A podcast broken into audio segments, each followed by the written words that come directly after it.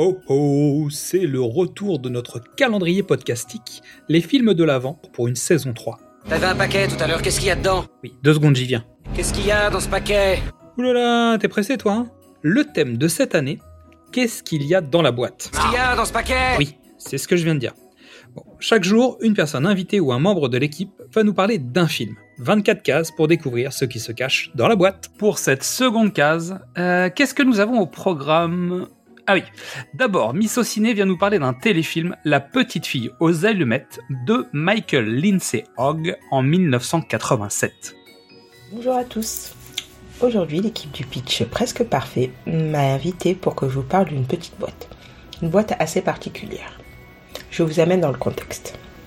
Un matin, trois jours avant Noël, il fait un froid glacial.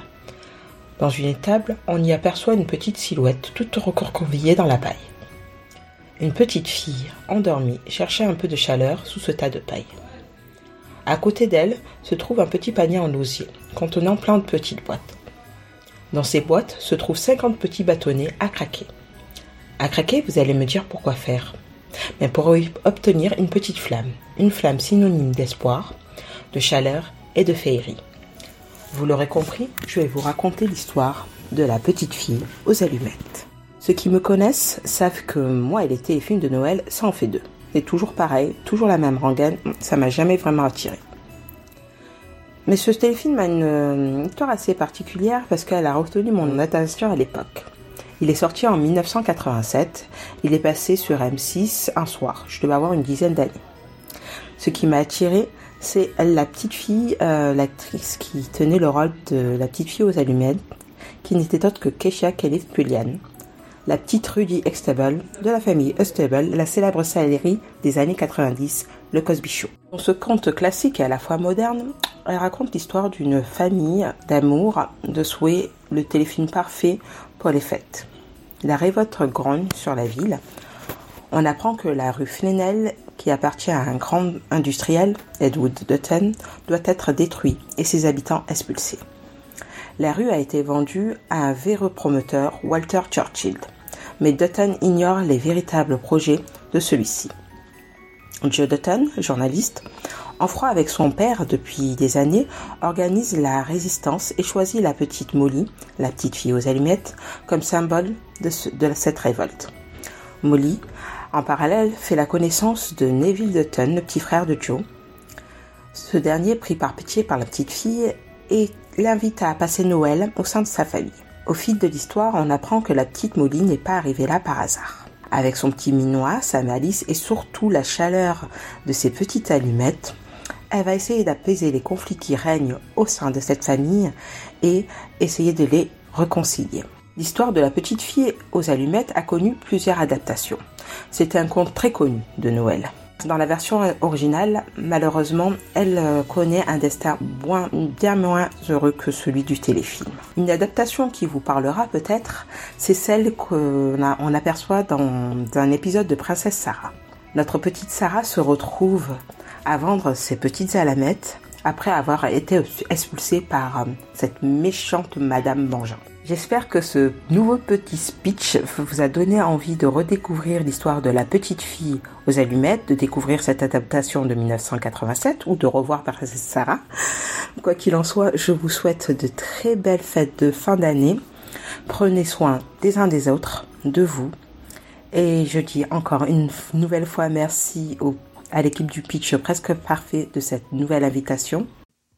Monday, Cosby's Keisha Knight Pulliam will warm your heart in a special holiday movie. Gotcha. She's something more than an orphan, but nothing less than an angel. Right down from heaven. Starring the Golden Girls Rue McClanahan and St. Elsewhere's William Daniels. Every child deserves a Merry Christmas. Monday at 8, 7 Central and Mountain. The Little Match Girl. Exad, j'ai réussi. J'ai enregistré mon, mon pitch en moins d'une journée. Je suis fière de moi. Et je vous dis à très vite. Et encore, bonne fête de fin d'année. Merci à Miss Ciné, toujours au rendez-vous. Vous pouvez la retrouver sur son compte Instagram. À présent, nous soufflons sur l'allumette et nous partons à la frontière avec le Mexique pour retrouver un duo de brigands, Tom et Carlito du podcast Le Bon, Le Culte et Le Navrant.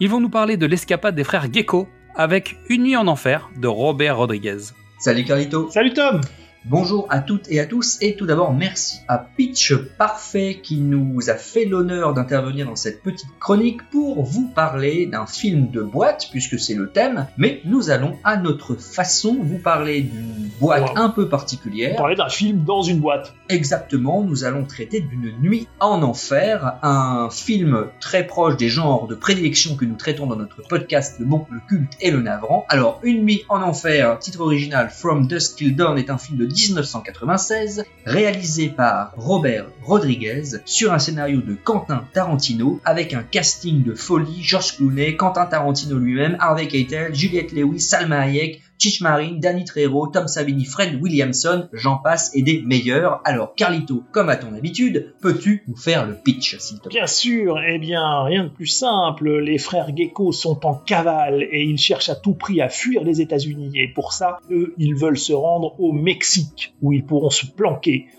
Mais pour ce faire, il faut traverser la frontière. Et donc, ils kidnappent, ils prennent en otage un pasteur, sa fille et son fils.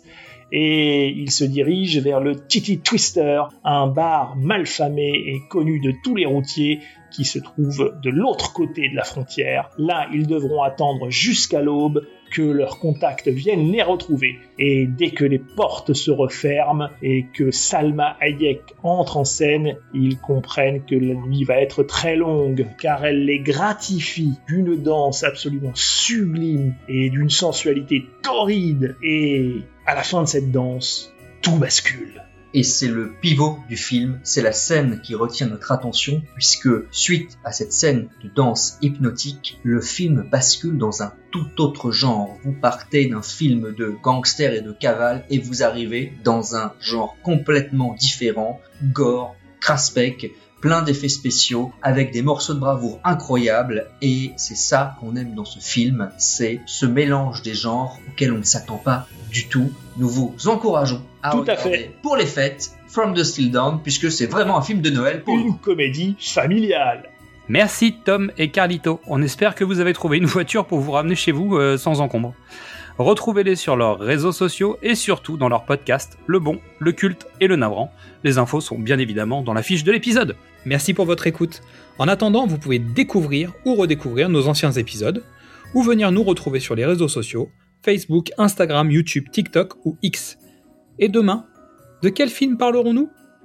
Euh, Patience, demain c'est sûr, en ouvrant la case, vous le saurez.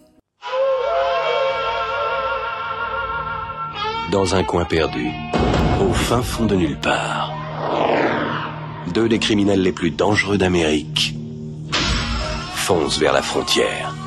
Lors du braquage d'un commerce de spiritueux à Big Springs, les sinistres frères Gecko ont encore tué un ranger du Texas, ce qui porte le bilan de l'hécatombe à 16.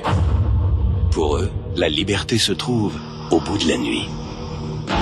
Ça, c'est un bar qui me plaît. Mais cela va être une nuit d'enfer.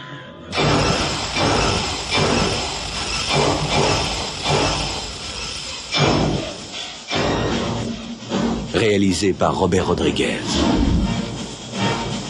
Écrit par Quentin Tarantino.